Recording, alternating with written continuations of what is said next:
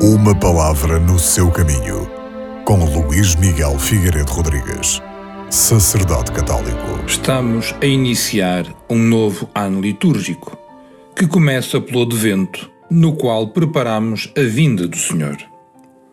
Mas o Senhor já veio. Após um longo período de preparação, durante a qual os profetas mantiveram viva a esperança do povo hebreu na promessa divina de um Salvador, ele nasceu em Belém.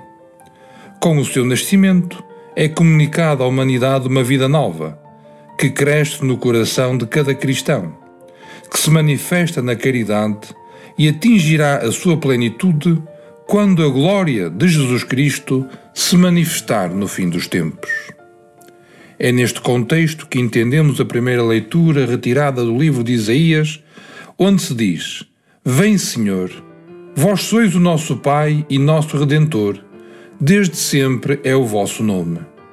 Voltai, por amor dos vossos servos e das tribos da vossa herança.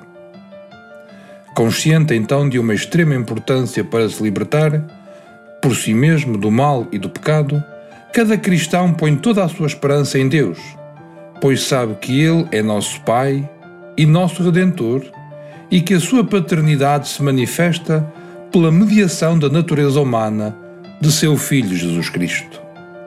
Inseridos em Cristo pelo batismo, o cristão é chamado a ser, por seu lado, um sinal da paternidade e da redenção de Deus num mundo dominado pelo mal e por tudo aquilo que desumaniza a pessoa humana.